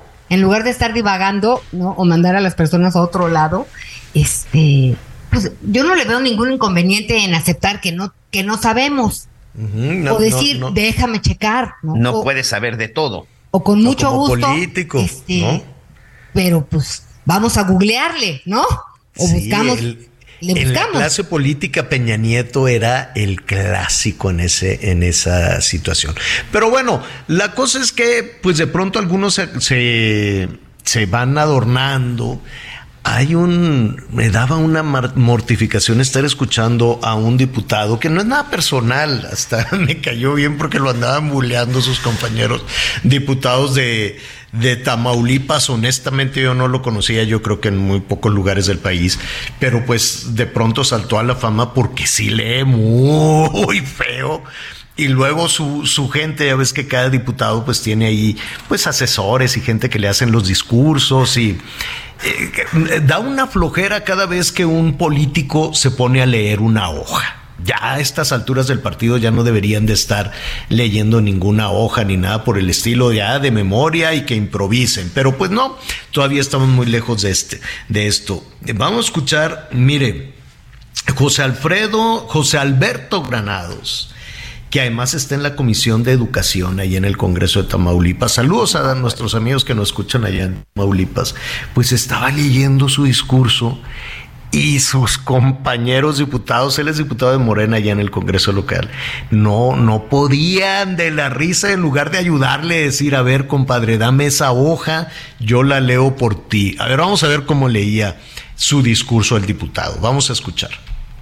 De igual manera, las acciones señaladas que en el marco legal reconoce a nivel nacional la idenosidad de participación no, auxiliar, sino protagónica para cállate, por, por parte de quienes sumen los esfuerzos en el entorno escolar a las responsabilidades asignadas en el Estado por conducto de los maestros. Oye, y, son los encargados de hacer las reglas y las leyes.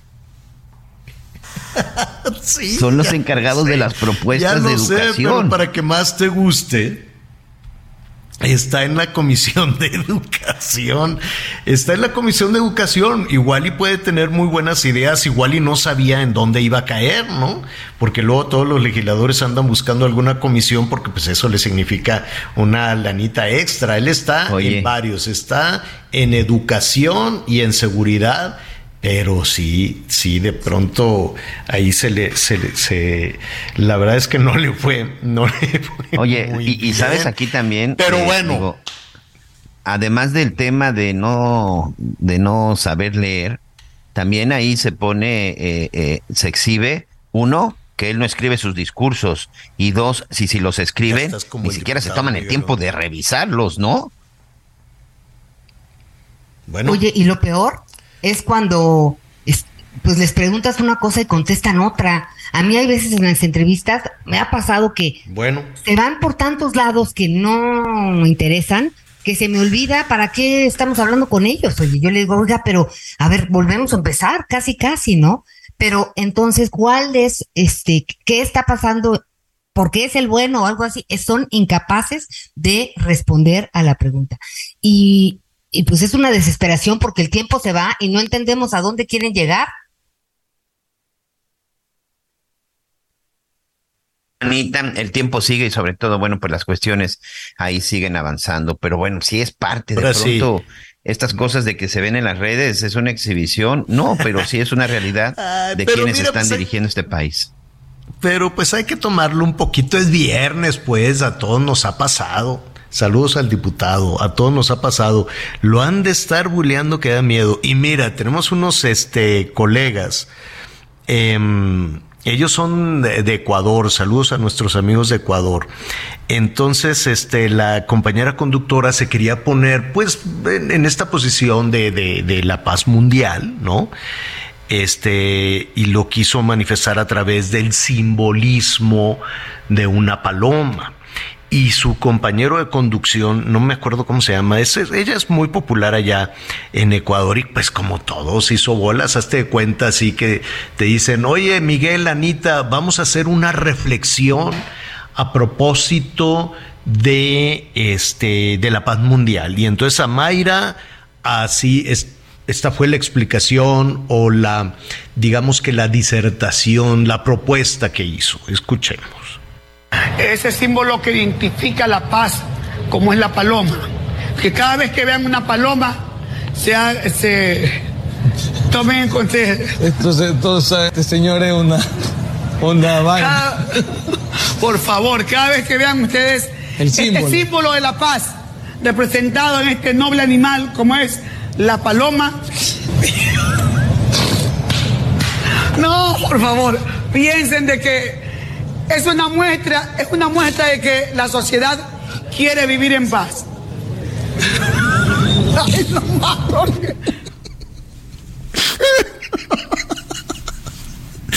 Ay, Dios santo, saludos a la bombón. Pues ella quería decir, la sociedad quiere vivir en paz. Entonces cuando vean una paloma, denle sus semillitas, no le peguen. No sé qué quiso decir, pero se le fue, se le fue. Y mira, es tan popular, está en caime bien esta mujer, le dicen la bombón. Pero pues ni modo, hay días en que no puedes hilar ahí y si tus compañeros no te ayudan, porque el compañero se le quedaba viendo como diciendo, bombón, ¿qué quieres decir? ¿Qué quieres decir con eso? Bueno, Dios santo, prepare. Mire, si usted, este, se quiere poner romántico o algo, al cabo es viernes, ¿no? Prepare bien su, su discurso y este no se vaya usted a enredar como el diputado o como la bombón. Ya, no se estén riendo, Anita Miguel, a todos nos pasa. ¿Nunca se han resbalado de esa manera? ¿En ah, serio? sí, sí, sí. No, ¿cómo de que no? Claro que sí. Sí. Claro, pues Luego contaremos por ahí alguna anécdota. ¿Quieres, que te platique rápidamente una anécdota en Hechos AM cuando andaba yo en las motos y Anita estaba en el en el estudio. Sí. Más Miguel. ¿Se acuerdan que constantemente en la en el viaducto los este los trailers con animales y sobre todo con puerquitos de pronto este eh, se atoraban y era toda una fiesta, ¿no? Bueno, un día que sucedió una situación así, este Anita Lomelí, Ramón Fregoso, a quien le mandamos un saludo, me mandan porque andaba yo en ese entonces en la moto, lo estoy hablando de hace más de 20 años.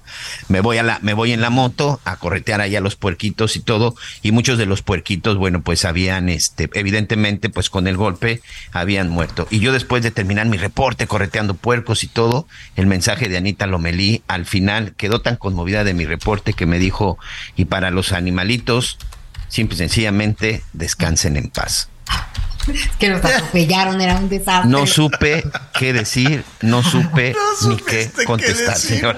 Pues que descanse. que descansen, en paz. bueno, estaba muy conmovida, Anita, muy como conmovida que terminó Anita me dejó sin palabras en ese momento. me quedé así yo de que qué le contesto y yo, es mi reporte, adiós, porque ya no supe pues Es que cuando son programas en vivo, son unos resbalones horribles. yo dije cuando estaba lo de la pandemia, después de que dije no le hagan caso a López Gatel, ya que yo, yo daba unas recomendaciones, y en lugar de decir lávese con jabón intensamente, dije con jamón. O sea, un lapsus, ¿no? Lávese con jamón. Bueno, en redes sociales por todos lados me traían, ¡eh! Dijo lávese con jamón, con jamón. Y no, no, bueno, me dieron una, y fue nada más una letra. Eh, y, y yo un día estaba con eh, un compañero que es bajito y de deportes. Entonces estaba, hable y hable y hable y hable. Y yo veía su zapato y decía, Dios mío, este hombre es del 12. Entonces, este, y de repente me dice en el curso del programa, que era en vivo, me dice, oye, ¿qué ves? Y le dije, no, pues oye, es que pues tú sí tienes el pie grande, ¿no? Es, no, bueno, pues yo vi un patón y fue lo que dije, Javier, todo el mundo mm. muerto, muerto, muerto de la risa. Pues y me decían por el chicharo, discúlpate, discúlpate. Y yo, pues, ¿qué dije? Nada más dije que tiene el pie grande, que es de buen tamaño. no le veo el inconveniente alguno. Y luego, con, Dulce María, Sauri Riancho, que un saludo cariñoso, y pues ex legisladora, ex gobernadora, eh, una mujer fue presidenta del PRI, era presidenta del PRI y le digo, pues nos da mucho gusto eh, recibir en el estudio a Dulce María Dinosauri. Dinosauri. Anita, le dijiste dinosauri. Dinosauri, porque antes pues habíamos estado hablando de los dinosaurios, quién sabe qué, y me quedé con esta cosa, y luego me decían, corrige, corrige, y yo, ¿pero qué? O sea, ¿de qué están hablando, no? Y yo, otra vez dinosaurio, ay, no, no, qué vergüenza. Ay, Dios santo. Cuéntenos usted también en el público cómo, cuántas veces por ahí, pues todos hemos dado un resbalón. Nayeli Ramírez, editora de la sección de espectáculos del Heraldo, tú no te has resbalado nunca, Nayeli. Hola, Javier, Anita. Miguel, ¿cómo están? Ah, claro que sí, sí me he resbalado muchas veces. he cambiado apellidos, este, es que eso es muy común, como le pasó a Anita. De repente estás hablando de algo y llega alguien más y cambias el apellido y tú así de, ay, Dios mío. Pero bueno, como soy más de periódico, puedo todavía resarcir. En vivo para ustedes sí está más difícil. Oye, oye, Nayeli, dime algo. Este, a lo largo de la semana, y la verdad es que no entendí por qué. Este Luis Enrique Guzmán, el hijo de, de la gran Silvia Pinal, en fin, toda esta dinastía hermosísima de mujeres. Y bueno, ¿Qué, pasó? ¿Por qué Luis Enrique le hizo pruebas de, paternidad de ADN a su hijo? Y además hacerlo público. Y además público, hacerlo No, no, no, acabamos de entender eso, Nayeli. No, una situación muy, eh, o sea, penosa, Javier, exponiendo a un menor de edad, eh, que, que, bueno, hasta hace unos días, eh, según él, era su hijo biológico, eh, ellos han tenido, con su expareja, que se llama Mayela, han tenido muchos problemas desde que salió esta noticia de que se habían metido a la casa de la gran Silvia Pinal a robar. Entonces, él se había separado de esta mujer y que era su, su pareja desde hace ya varios años, con la que tenía Apolo, que es este niño de dos años y con la que según era su, su hijo biológico. Él eh, decide hacerles eh, una prueba de ADN porque según su, su argumento es que sospechaba ya desde hace mucho que no era su hijo. Entonces la hace, la hace pública en una publicación de estas que ya sabes que, sacan ese tipo de noticias y pues hace un escándalo, todo mundo sale a opinar, Frida Sofía sale a opinar, porque Alejandra Guzmán había dicho que en su testamento él era Apolo, el niño, era uno de los beneficiarios mayores, mayoritarios de, de lo que ella iba a dejar.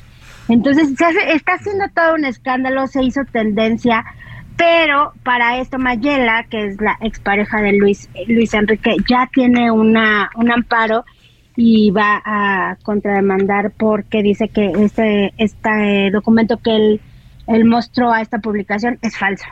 Entonces, pues hay que esperar a que Mayela pues diga qué está pasando y que pues no sé si ella también vaya a hacerle pruebas a este niño, no sé si vaya a, mostrar algún documento, pero ella ya tiene un amparo y ya dice que va a demandar por eh, difamación y, eh, y pues porque exhibió a su hijo, ¿no? Un menor de edad, o sea, muy desagradable esta situación, ¿no? O sea, lo va a demandar por difamación, pero sí quedó 100% confirmado que no, que no es su hijo. Que además qué difícil para un niño que recibe mucho cariño, cariño de las tías, cariño de, de, la abuela, del papá. ¿Y, ¿Y, qué va a suceder? De pronto ya, adiós, ya no, ya no puede estar con Silvia, ni con Alejandra, ni con nadie. Pues según eh, Luis Enrique va a seguir ejerciendo este compromiso de padre que él había hecho desde que lo conoció, él así lo ha declarado, pero pues eso es lo que lo que tenemos que saber qué va a pasar si si se comprueba Mayela lo va a alejar de la familia se lo va a llevar ahorita tienen como la custodia compartida se lo queda a fines de semana Luis Enrique ya se lo lleva eh, casi toda la semana.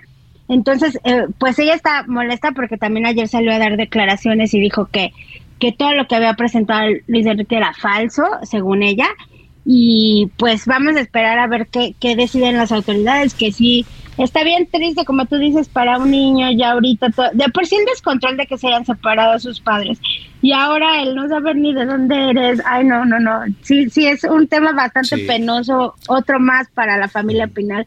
Pobre, pobre de Silvia después. Ella, ella convivía mucho con el niño porque vivían a unos pasos, entonces ella convivía mucho con el niño.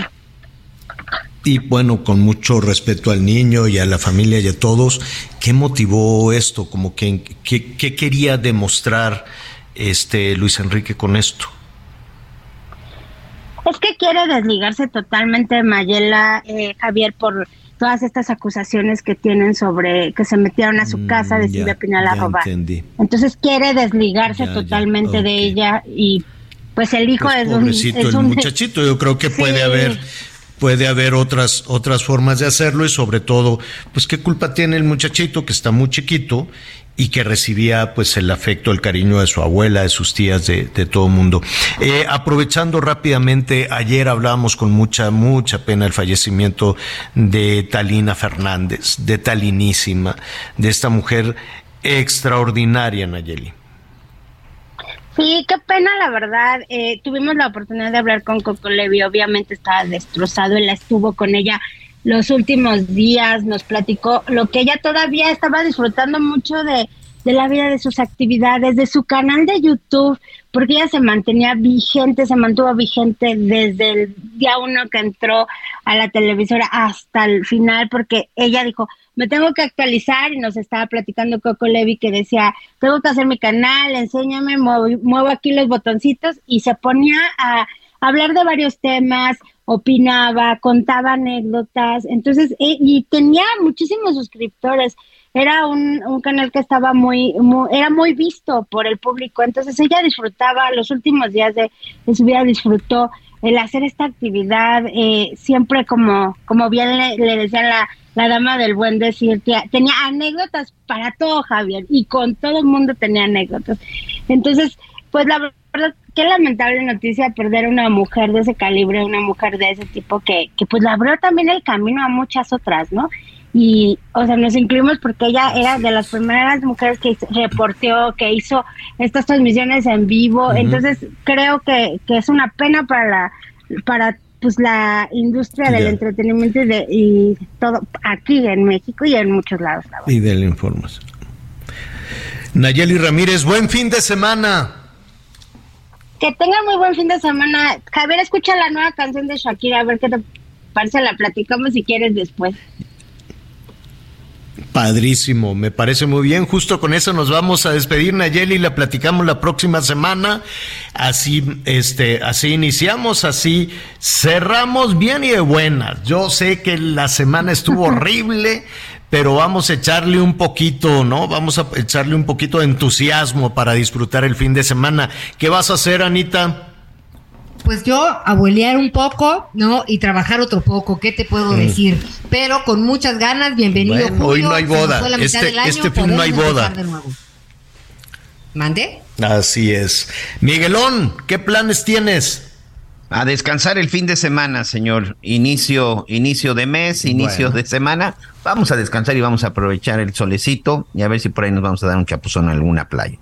Si vives en el agua, Miguel, aquí no. Perfecto, me parece. No, no, no. En el mar, no en el agua, que son dos cosas diferentes, ¿eh?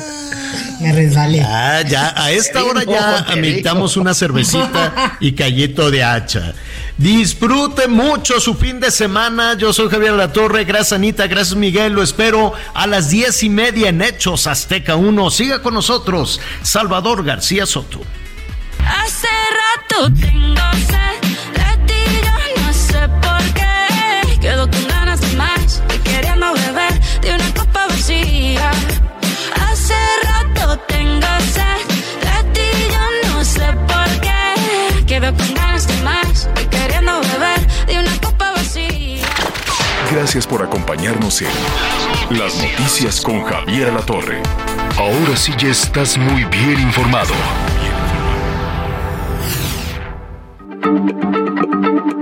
Heraldo Radio, la H se lee, se comparte, se ve y ahora también se escucha.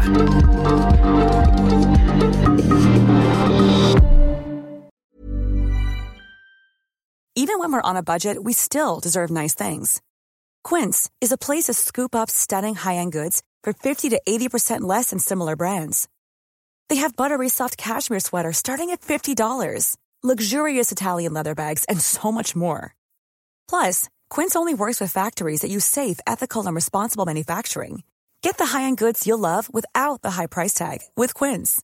Go to quince.com/style for free shipping and 365-day returns.